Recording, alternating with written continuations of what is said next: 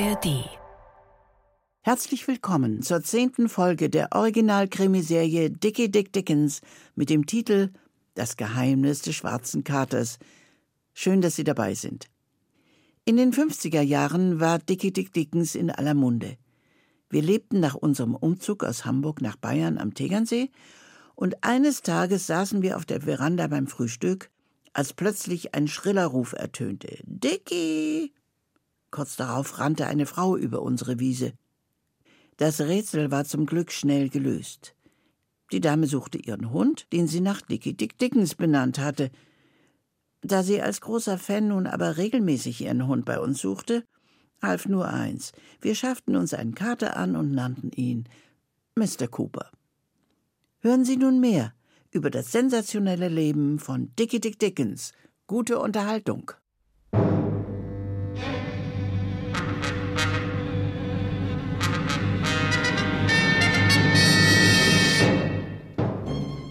Wir erzählen Ihnen die Geschichte von dem Mann mit den tausend Listen, dem Verbrecher, der mit Recht von sich sagen darf, an Bedeutung so manchen Politiker, Fleischkonservenfabrikanten oder Ex-Monarchen übertroffen zu haben.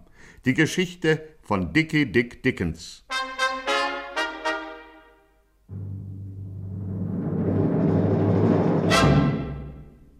Von Tausenden gefürchtet, Und doch verehrt. von Zehntausenden gehasst, Und doch geliebt. von Hunderttausenden verachtet. Und doch bewundert. Das ist Dickie Dick Dickens, ein hellstrahlender Komet am schwarzblauen Himmel der Unterwelt.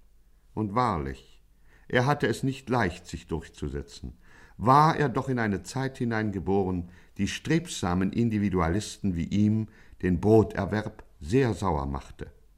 Zwar war die Polizei durchaus umgänglich und bereitete loyal denkenden Missetätern nicht mehr Schwierigkeiten, als zur Erhaltung der öffentlichen Sicherheit unbedingt nötig war. Ein Risiko also, das jeder Verbrecher in jedem Lande der Welt in seine Planungen einkalkulieren muss. Jedoch herrschten in der Verbrecherwelt selbst schier unhaltbare Zustände. Der Geist der Unduldsamkeit hatte sich breit gemacht. Bandenführer hatten sich selbst zu absolutistischen Diktatoren ernannt, die jeden liberal denkenden Gesetzesbrecher mit dem Bandstrahl ihrer selbstherrlichen Macht zu treffen suchten. Einer dieser Bandenführer, der damals mächtigste und gefürchtetste, war Jim Cooper. In Gaunerkreisen auch Jim der Dickköpfige genannt. Jim Cooper war Dickie Dick Dickens großer Gegenspieler, dessen Gewaltherrschaft er brechen musste, wenn er selbst zum Erfolg durchstoßen wollte. Zwischen den beiden war ein heftiger, wenn auch ungleicher Rivalitätskampf entbrannt. Auf der einen Seite Jim Cooper mit einer Bande von ungefähr 130 Gangstern, Die Dickie in seiner bescheidenen, aber zielstrebigen Art allerdings schon auf knapp 100 reduziert hatte, Auf der anderen Seite stand Dickie Dick Dickens allein. Nur mit seiner Braut Effi Marconi und seinem väterlichen Freund Opa Kreckel. Wir sagten schon, ein ungleicher Kampf. Und doch schien es, als habe Dickie Dick Dickens die erste entscheidende Schlacht gewonnen. Durch eine geschickte Manipulation war es ihm gelungen, Jim Cooper und seine ganze Bande hinter Schloss und Riegel zu bringen und sich darüber hinaus sämtliche Hehler untertan zu machen, die für Cooper gearbeitet hatten. Ist es ein Wunder, dass Dickie Dick Dickens über seinen Erfolg frohlockte? Ist es ein Wunder, dass er jetzt den Wunsch hatte, nach so fleißigem Werk die Früchte seiner Arbeit zu pflücken und eine geraume Weile auf seinen Lorbeeren auszuruhen? Ist es ein Wunder, dass er voller Optimismus in die Welt hinausschaute und Zukunftspläne schmiedete? So, Kinder, jetzt wird alles ganz anders. Viel schöner, viel einfacher. Ihr werdet sehen, nachdem ich Jim Cooper unschädlich gemacht habe, steht uns ganz Chicago offen. Oh, ich gratuliere dir, Dick. Du hast gehandelt wie ein Held. Aber nicht doch, Kleines. Ich finde, darauf sollten wir einen trinken, mein Junge. Ja, ja. Und uns einen Tag Ruhe gönnen. Nein, nein, nein, nicht einen Tag, Opa Kriegel, drei Tage. Oh, drei Tage? Oh. Ja, ja, wir, wir haben uns eine Erholungspause verdient. Und dann geht's mit doppelter Kraft an die Arbeit. Dann baue ich meine eigene Bande auf. Ja, ja, wir müssen ein paar ordentliche Burschen finden, die zuverlässig sind und treu. Nee, nee, nee, das wird gar nicht so leicht sein, mein Jungchen. Die Zeiten sind miserabel geworden. Wo findest du heute noch einen Banditen, der zuverlässig und treu ist? Hm? Ehrliche, strebsame Verbrecher gibt's nicht mehr. Ja, darüber mache ich mir heute keinen Kopf zu brechen. Jetzt will ich meine Ruhe haben, verstehst du? Drei Tage Ruhe. Komm, Effi, pack die Koffer, wir müssen uns beeilen. Beeilen? Ich denke, wir wollen uns gerade Da erholen. merkst du denn nichts, Evilein, er will mit dir verreisen. Aber nein, nein, nein, nichts verreisen, umziehen.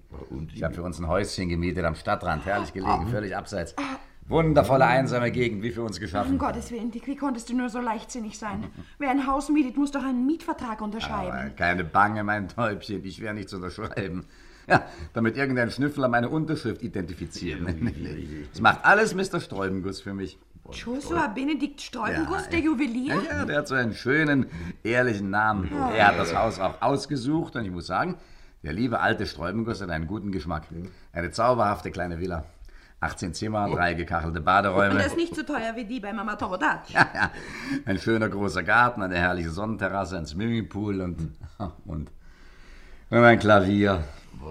Ein Klavier? Ja. Na, du kennst Dickies Leidenschaft noch nicht, Opa Crackle? Ah, du wirst staunen, Opa. Um Himmels Willen, Jungchen, du spielst doch nicht etwa Klavier. Oh, natürlich, Wiener Walzer, glauben wir.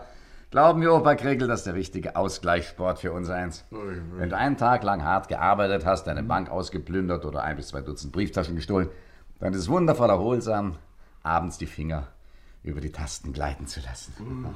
Oh, Wiener Walzer. Da, da, da, da, di, da, ba, ba, di, da, da, ba. Tja,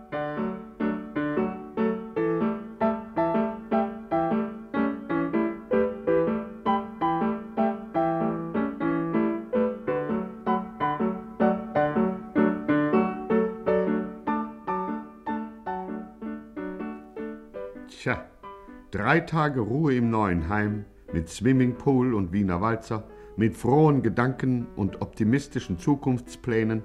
Drei Tage, ganz nach dem Sinn von Dickie Dick Dickens, der im Grunde seines Herzens ein träumerischer, besinnlicher Mensch war und viel lieber mit Hosenträgern und Filzpantoffeln herumlief, als mit Totschläger und Maschinenpistole. Es war eine schöne Zeit für ihn, so sollte man meinen.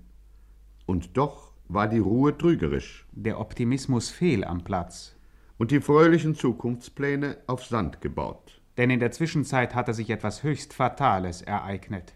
Abschließend bringen wir eine Lokalmeldung aus Chicago. Nach einer tumultartigen Meuterei sind gestern Mittag gegen 13.34 Uhr 107 Häftlinge aus dem Untersuchungsgefängnis von Chicago ausgebrochen. Der Polizei und einigen eiligst zu Hilfe gerufenen Einheiten der Armee ist es gelungen, 92 der 107 Ausbrecher wieder dingfest zu machen. 15 der Häftlinge befinden sich also noch auf freiem Fuße, unter ihnen auch der in gewissen Gesellschaftsschichten wohlbekannte Jim Cooper. Sie hören nun den Wetterbericht. Morgen und.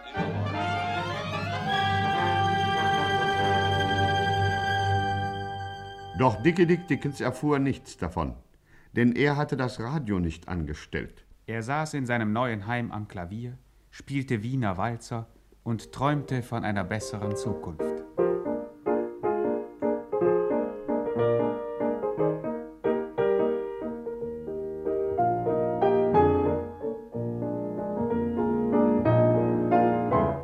In einem ausgedienten Lagerschuppen bei Willow Springs Kaum zehn Kilometer von Chicago entfernt, brütete Jim Cooper indessen über düsteren Träumen. Er brütete in einem Güterbahnhof.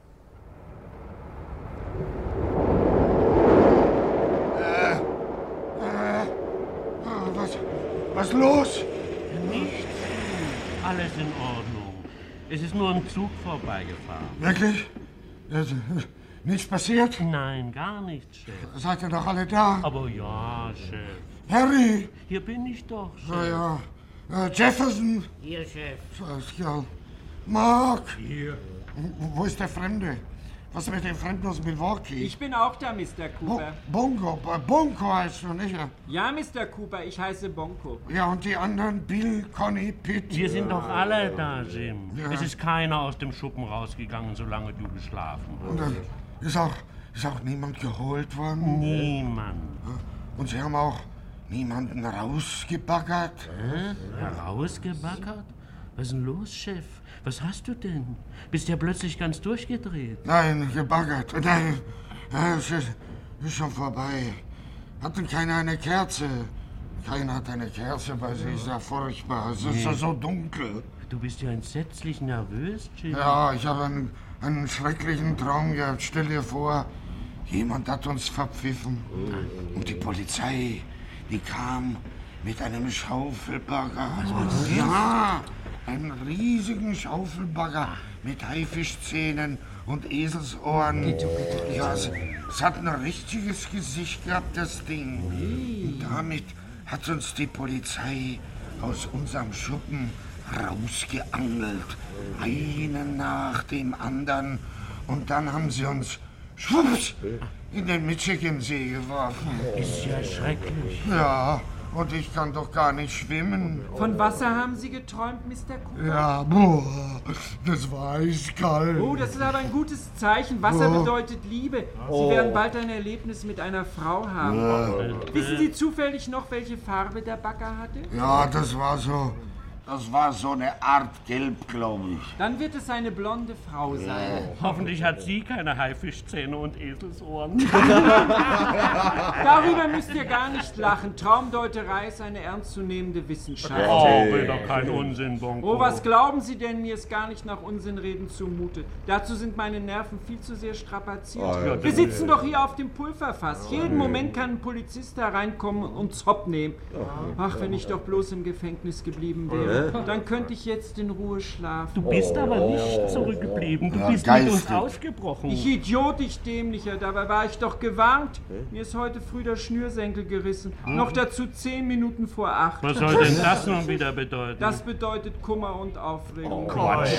Kennst du denn nicht den Spruch? Reißt dir der Senkel zwischen 8 und 9, kannst du beruhigt sein. Reißt er aber zwischen 7 und 8, dann gib 8. Das also, also, wenn du das nächste Mal verhaftet wirst, musst du dich auf deinen Geisteszustand untersuchen lassen, Bonko, ja? Sowas von Aberglaube ist mir ja noch gar nicht über den Weg Na, hört doch mal mit den Gequatsche auf, Kollegen. Ja, doch. Nun ist unser Chef tatsächlich wach. Und ja auch erste Zeit, wenn ich mal eine Stunde schlafe, geschieht ja überhaupt gar nichts. Was sollte denn geschehen? Blödsinnige Frage. Draußen ist es längst dunkel. Wir sitzen immer noch in den Sträflingsklamotten herum.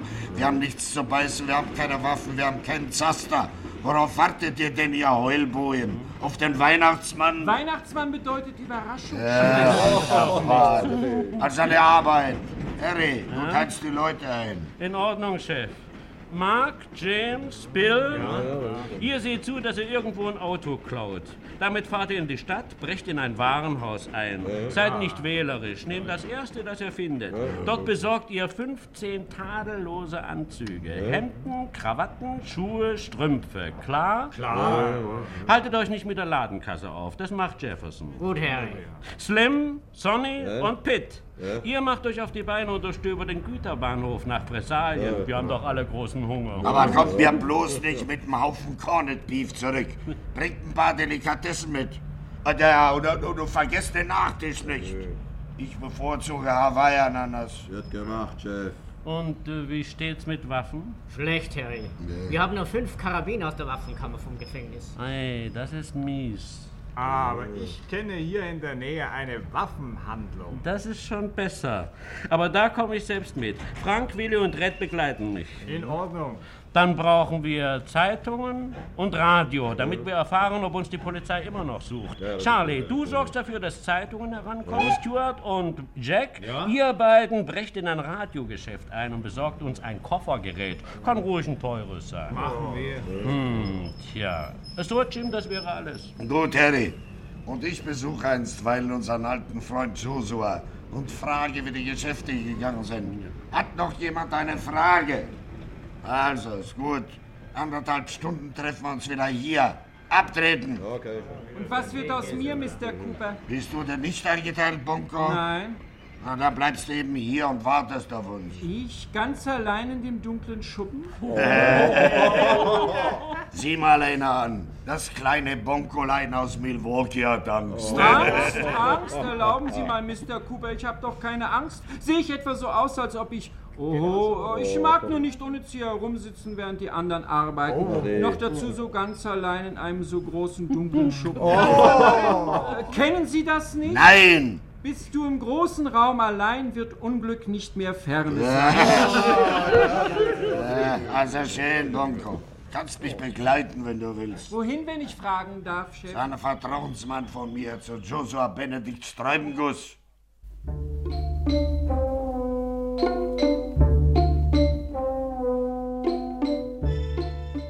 So schürzte das Schicksal seine Knoten. Joshua Benedikt Sträubenguss, der Vertrauensmann von Jim Cooper, Derselbe Josua Benedikt Sträubenguss, den Dickie Dick Dickens in seinen Dienst gezwungen hatte. Doch Dickie Dick Dickens ahnte nichts von dem Verhängnis, das sich da anbahnte. Er saß in seiner Villa mit 18 Zimmern und drei gekachelten Baderäumen und spielte Wiener Walzer.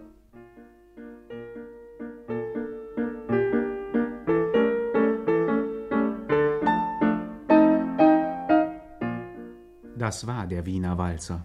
Währenddessen aber stapften der große Jim Cooper und der kleine Bonko durch die nächtlichen Straßen von Chicago. Haben Sie das gehört, Mr. Cooper? Ja, Krähen, warum? Oh, nur so, nur so. Einsam hier, nicht wahr? Äh, Direkt unheimlich. äh, Haben wir noch lange zu gehen? halbe Stunde. Oh je, oh je. Da sind sie wieder, die Krähen. Ob wir nicht lieber Was? umkehren, dachte ich. Nicht, dass ich Angst hätte, Mr. Cooper, aber, aber man muss doch vorsichtig sein. Ja, oh, wie leicht kann es passieren, dass wir in der Dunkelheit über einen Stein stolpern oder gar über eine leere Konservendose und uns den Knöchel brechen und dann sitzen wir da. Kein Mensch weit und breit, der uns zu Hilfe eilt. Wir würden ganz glatt verhungern. Blödsinn. Da, das dritte Mal. Wenn eine Krähe dreimal schreit, geschieht bald Unheil dir und Leid. Hör doch endlich auf mit deinem Gewäsch, Bonko.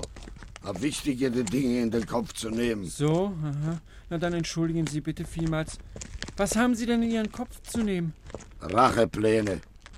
Ich überlege, was ich mit dem Kerl anstelle, der mich und meine Leute ins Kitchen gebracht hat. Aha, aha. Ja, und wissen Sie schon, was Sie tun werden? Zuerst werde ich ihm ein halbes Pfund Cyankale in den Kaffee streuen. Dann werde ich ihm den Hals umdrehen, werde die Gurgel durchschneiden. Und hinterher werde ich ihn kaltblütig erschießen. Dann ist er aber mausetot. Wahrscheinlich. Und wer ist der Glückliche? Wenn ich das schon wüsste, wäre mir wohler. Ein raffinierter Bursche muss es sein. Wagemutig und intelligent. Ich würde schwören, dass es Dickie Dick Dickens ist, wenn ich nicht genau wüsste, dass er eingelocht ist. Aha, Dickie Dick Dickens. Ja. Dickie Dick Dickens? Eingelocht, haben Sie gesagt? Ja, woher wollen Sie denn das wissen? Stand doch in allen Zeitungen. Idiot. Stimmt aber nicht. Was? Ah, aber das weiß ich ja ganz genau, Mr. Cooper. Ein Kollege von mir aus Milwaukee, Louis Kovacek heißt er, der ist mit mir zusammen verhaftet worden. Von dem behauptet die Polizei, er wäre Dickie Dick Dickens. Verstehen Sie? Kein Wort. Aber das ist doch ganz einfach. Die Polizei hat Louis Kovacek verhaftet. Ja. Sie glaubt aber, er sei Dickie Dick Dickens. Ja. Deswegen steht es doch in allen Zeitungen. Er ist es aber nicht. Ich kenne ihn doch schon seit zehn Jahren, den Louis. Verflucht, Juche. Das heißt also, dass Dickens in Wirklichkeit frei herumläuft? Ja. Komm, Kleiner. Gehen wir jetzt zurück zu unserer Eisenbahn? Nein, auf diese freudige Nachricht trinken wir einen. Aber wo, Mr. Cooper, wo? Bei Josua Benedikt Sträubenguss.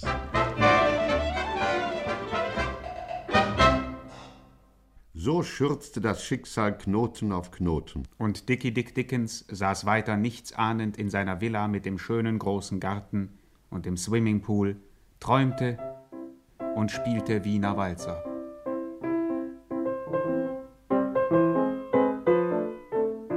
Dickie.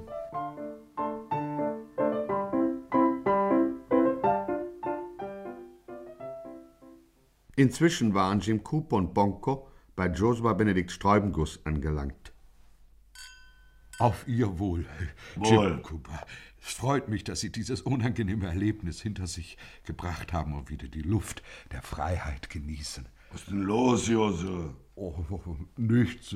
Was sollte denn los sein? Sie zittern mit den Händen, Sie zwinkern mit den Augen, Sie zucken mit den Lippen. Sind wir doch nicht etwa krank? Aber, aber nein, nein, keineswegs. Oder nervös? Nur dafür gibt es doch keinen Grund. Mein guter Josua, mir machen Sie nichts vor. Ich merke doch, dass hier irgendetwas faul ist. Aber nein, ganz, ganz und gar nicht. Sträubenguss, Ja, bitte. muss ich nachhelfen? Nein, nein, bitte nicht.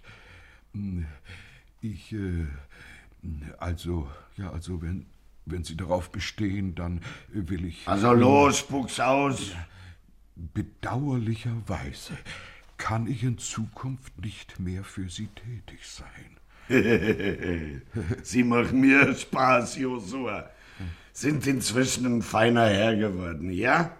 Wollen Ihre zarten Hände nicht mehr mit Hehlergeschäften beschmutzen? Nein, nein, Mr. Cooper, das ist es nicht. Ich habe jetzt einen anderen Vertrag. Einen was haben Sie? Einen anderen Vertrag? Ja.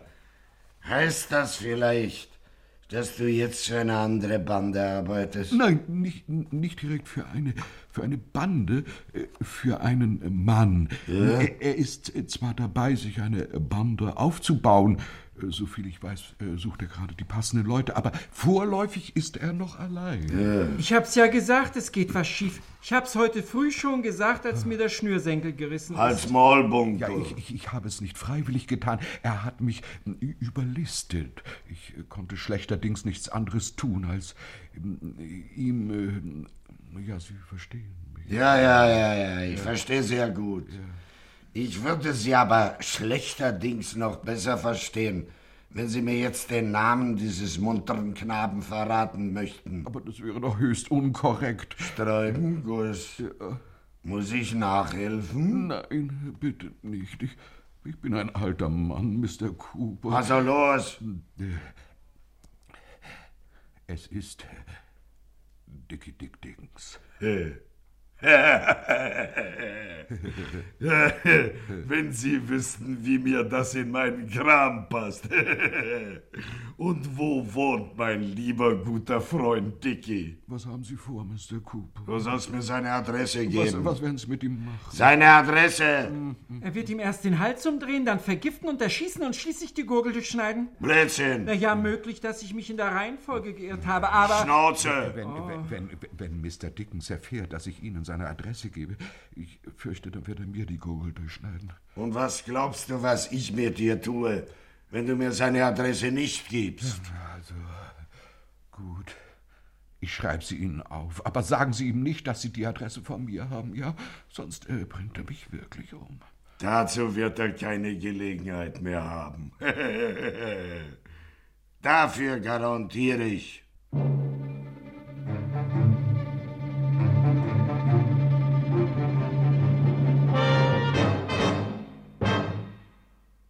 Eine halbe Stunde später waren der große Jim und der kleine Bonko wieder in dem Lagerschuppen beim Güterbahnhof von Willow Springs.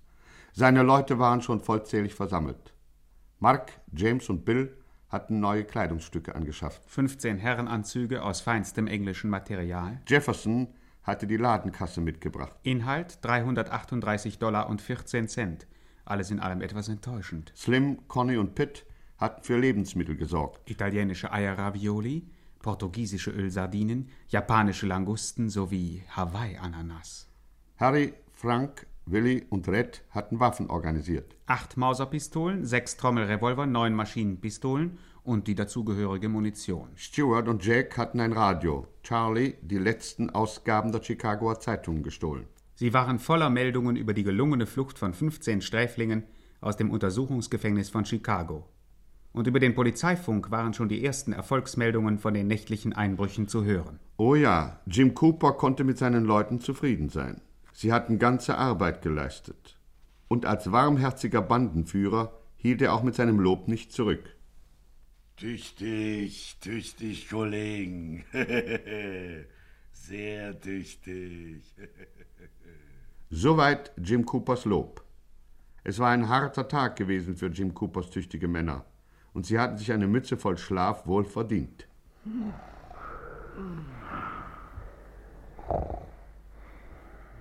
Dies war übrigens, am Rande sei es vermerkt, eines der wenigen Dinge, die Jim Coopers Leute mit Dickie Dick Dickens gemeinsam hatten. Auch er schlief.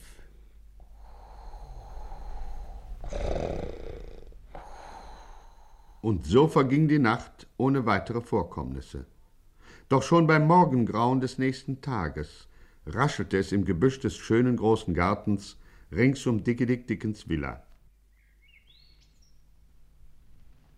Hey, Chef, Der Dickens ist vielleicht eine Nummer. Er hätte sich kein besseres Grundstück aussuchen können. Weit und breit kein Mensch, kein Nachbar, niemand. Ja.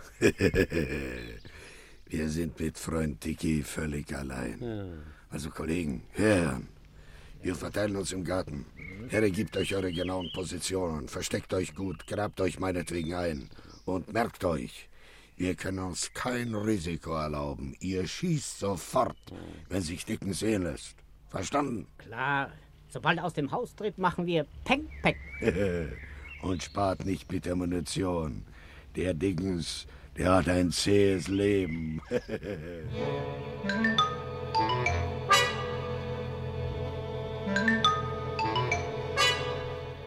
Die Todesfalle war also aufgestellt. Und noch immer ahnte Dickie Dick Dickens von nichts. Stattdessen frühstückte er. Nö, nö, also Effi, mein Kind, jetzt muss ich dich aber doch tadeln. Ich meine, ich bin ja sonst nicht anspruchsvoll, aber was ist denn das für ein Frühstückstisch? Fehlt etwas? Ja, ja, mal fehlt etwas. Wir wollten uns drei Tage Ruhe gönnen, wollten drei Tage ausspannen Mhm. und du bringst mir Brot von gestern auf den Tisch und Büchsenmilch. Entschuldige, Dick, ich bin noch nicht aus dem Haus gekommen. Ja, okay, kein Brötchen, keine Sahne. Also, äh, mit dem Brot könnten wir uns ja noch Ja. abfinden.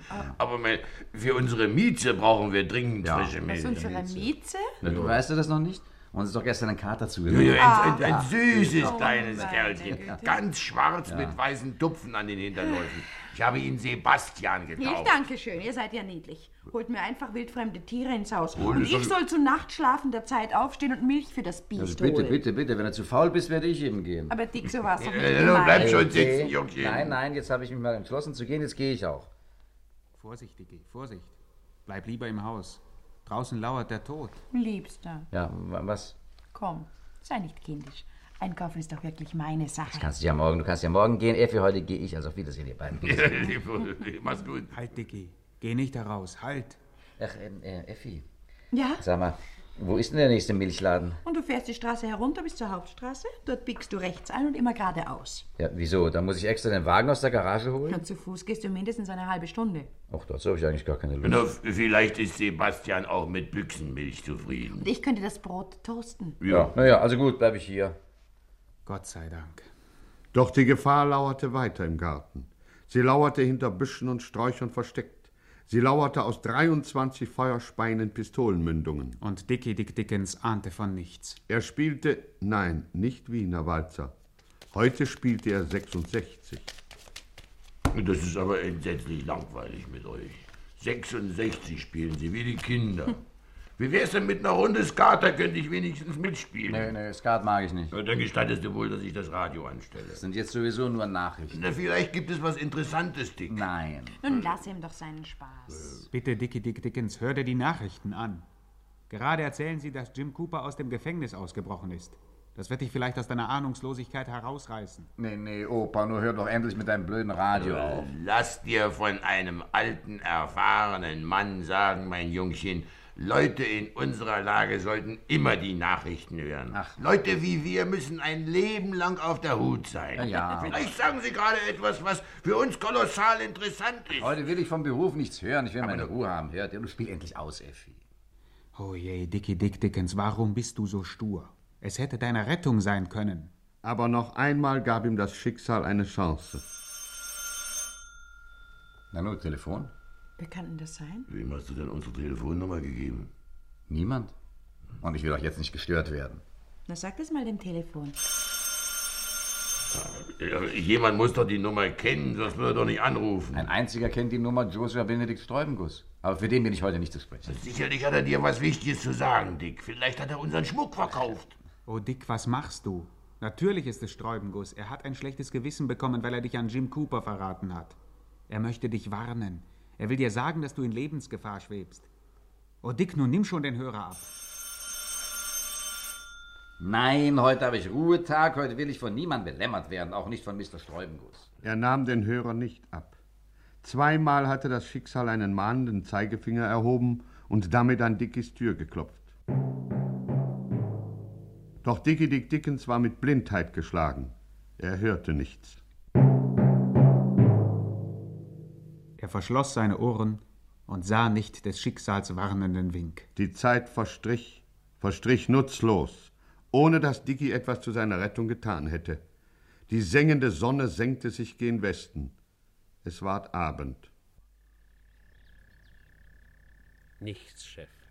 Wieder nichts. Er kommt und kommt nicht aus seinem Haus heraus. Ja.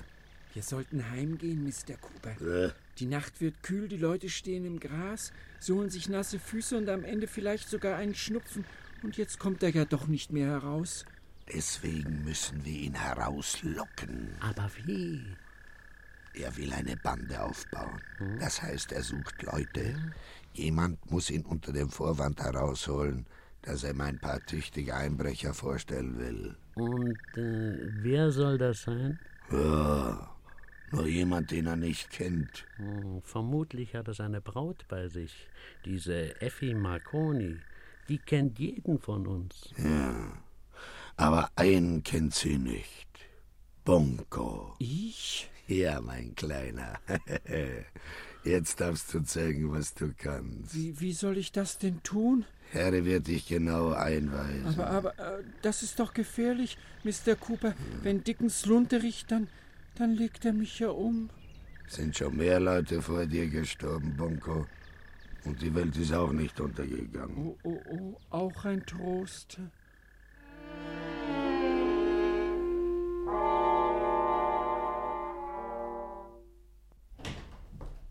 Ist jemand, Dicky, er möchte dich dringend sprechen. Aber ich bin jetzt nicht zu sprechen, verflixt nochmal. Wer ist es denn? Oh, verzeihen Sie bitte, dass ich so spät noch bei Ihnen eindringe, Mr. Dickens. Nanu? Mein Name ist Bonko. Aha. Bonko, ja.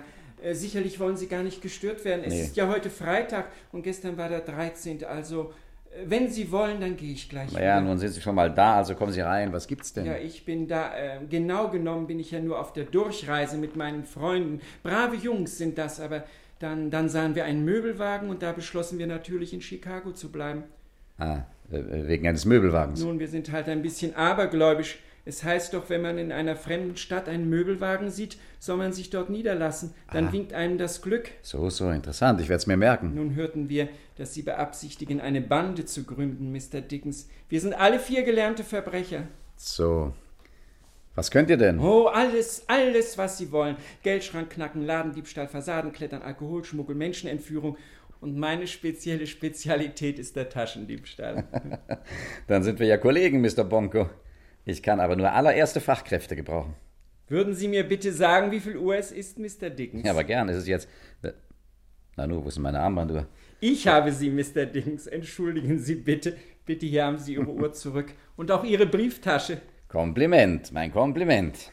Wenn deine Freunde auf ihrem Gebiet genauso viel verstehen wie du, dann seid ihr engagiert. Oh, ich möchte beinahe sagen, die sind noch viel, viel tüchtiger. Sie warten übrigens draußen vor dem Gartentor. Naja, also dann hol sie rein. Ach, würden Sie nicht lieber mit mir herauskommen? Sie sind ein bisschen scheu, meine Freunde. Ihre Hausnummer ist 47, Quersumme 13, Sie verstehen. Nee, verstehe ich nicht. Die Quersumme von 47 ist 11. Oh, dann ist es ja noch viel, viel schlimmer, wenn man sich verrechnet. Das ist ja dummes Zeug. Wie kann ein Mensch nur so abergläubisch sein? Also, sag ihnen, sie sollen reinkommen. Damit habe ich gar keinen Erfolg. Ich kenne doch meine Freunde. Bitte kommen Sie mit. Vorsicht, Dicky, das ist eine Falle. Merkst du denn das nicht? Also, ehrlich gesagt, ich verstehe das nicht ganz. Wir haben alle schon unsere Jährchen gesessen, Mr. Dickens. Da wird man misstrauisch. Nun zier dich nicht, Dicky. Tu ihm schon den Gefallen. Also gut, kommen Sie. Noch zehn Schritte ist er von der Tür entfernt, hinter der ihn der sichere Tod erwartet. Noch sechs Schritte, noch vier. Nanu, haben Sie das gehört? Ach, das, äh, das war nichts. äh, Da hat nur ein Hund geheult. Und in Ihrem Aberglauben hat das nichts zu bedeuten? Oh ja, schon. Hörst du heulen? Einen Hund schlägt dir bald die letzte Stund. Naja, man braucht ja nicht unbedingt alles zu glauben. Eben. Also gehen wir. Ja, bitte, ähm, nach Ihnen, Mr. Dickens, nach Ihnen. Die Tür, die ist nur angelehnt. Sie brauchen bloß herauszutreten. Und Dicky Dick Dickens schritt zur Tür. Er ergriff die Klinke und. Was weiter geschah, meine Damen und Herren, hören Sie in unserer nächsten Sendung. Also versäumen Sie nicht, das nächste Mal Ihr Radio anzustellen. Hören Sie mehr über das atemberaubende, sensationelle, aufsehenerregende Leben des gefährlichsten Mannes von Chicago.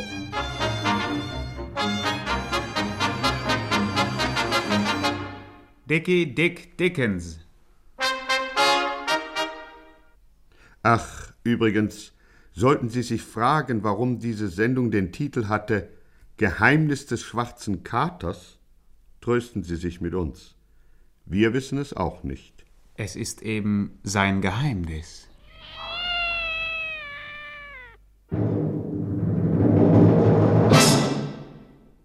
Wenn Ihnen das gefallen hat, vielleicht interessiert Sie auch dieser Podcast. Also was ist das für ein Fisch? Ein hässlicher kleiner Scheißer mit fiesem Gebiss. Kein großer Verlust, wie sich's anhört. Emissionshandel war einmal. Jetzt sind Auslöschungszertifikate der Börsenhype schlechthin. Für alle, die leider mal wieder eine Tierart ausrotten müssen. Sir, ich glaube, Sie sollten aufwachen. Hacker zerstören auf einen Schlag die Gendaten zehntausender Arten. Das wäre Mark Halliard eigentlich egal. Nur hat er auf ein Tier viel Geld gesetzt. Den gemeinen Lumpfisch. Und ausgerechnet den haben seine Tiefseemaschinen gerade ausradiert. Erstaunlich, nicht wahr? Nicht mal Heuschrecken können das. Greenwashing und Weltrettungsbusiness, Massenartensterben und künstliche Intelligenz. Alles in nur einem irrwitzigen Buch. Ich könnte es dir erklären, aber dazu müsste ich deine Intelligenz erheblich steigern.